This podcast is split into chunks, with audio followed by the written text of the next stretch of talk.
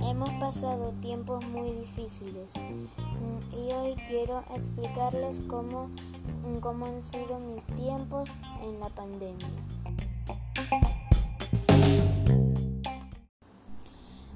primero les voy a hablar sobre la pandemia.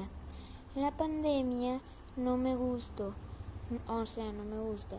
Mm, y pienso que hay que cuidarnos para cuidar a, las demás personas.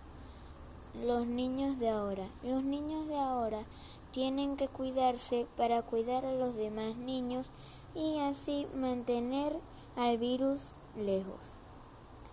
El 2020. El 2020 fue el peor año que he pasado y fue un año muy triste porque perdí a muchas personas queridas, como por ejemplo mi abuelo, mi, mi perrita y, y, y otras personas más.